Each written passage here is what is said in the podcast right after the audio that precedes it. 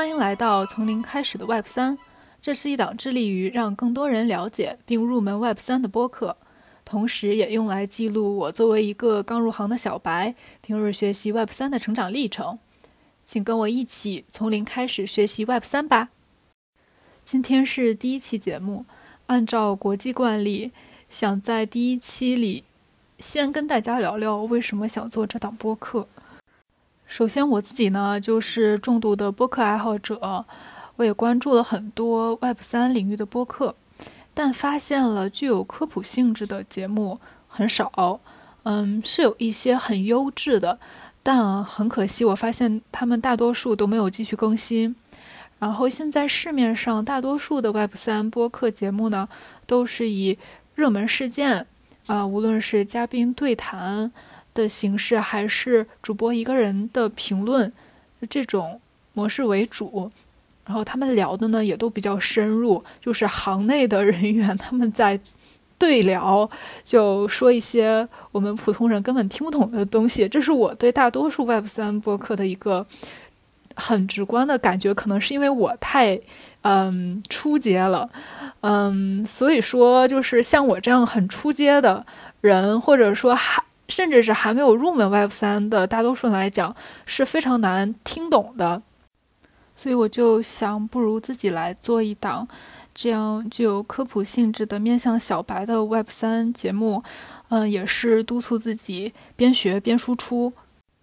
但是这个行业要学习的知识和内容实在是太多了，一上来是会感觉到非常迷茫的。嗯，就像我之前尝试过从大概念入手去学习 Web 三，比如说，嗯，最近很流行的热词，像什么元宇宙、NFT、区块链，就从宏大的角度去寻找它们之间的关联和区别。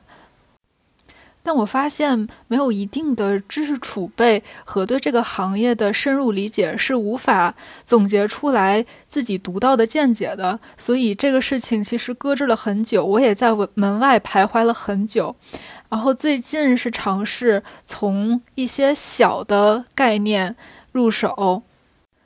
一个词一个词去查它是什么意思，然后就会发现，就是一个知识点连着另外一个知识点，最后呢，点可以连成线，线就可以连成面，最终织成一张大的知识网。这样的一个思路是其实更加方便小白入门的。那么我对这档节目的一个定位和设想呢，呃，分为以下几个方面吧。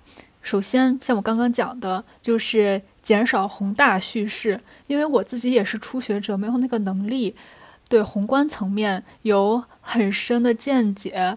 同时，你如果从太大的层面去学习的话，很容易陷进去那个宏大叙事的陷阱，就出不来。你不知道从哪里具体的去落地入手去展开。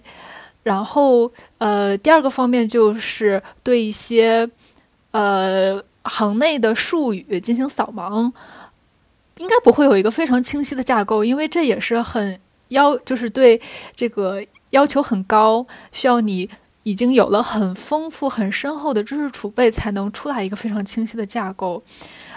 如果，而且如果你执着于排序，先讲哪个概念，后讲哪个概念。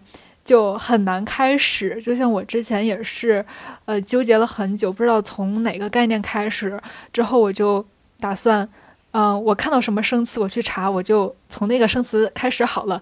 之后如果，嗯，有哪一个生词再出现，如果前面有讲过的，可以在 show notes 里边放之前节目的链接，就这样形成一个网的知识架构，而不是一个线性的那个。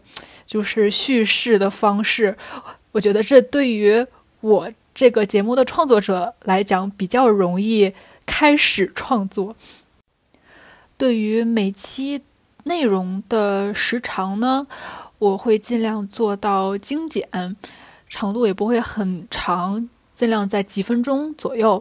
嗯，在 show notes 里边呢，我也会提供好的学习资料的链接。嗯，本节目主要是作为一个学习指南吧。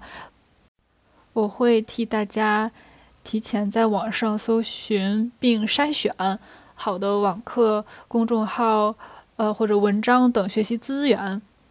因为其实网上的学习资料它并不少，不只是不少，而是非常非常的多。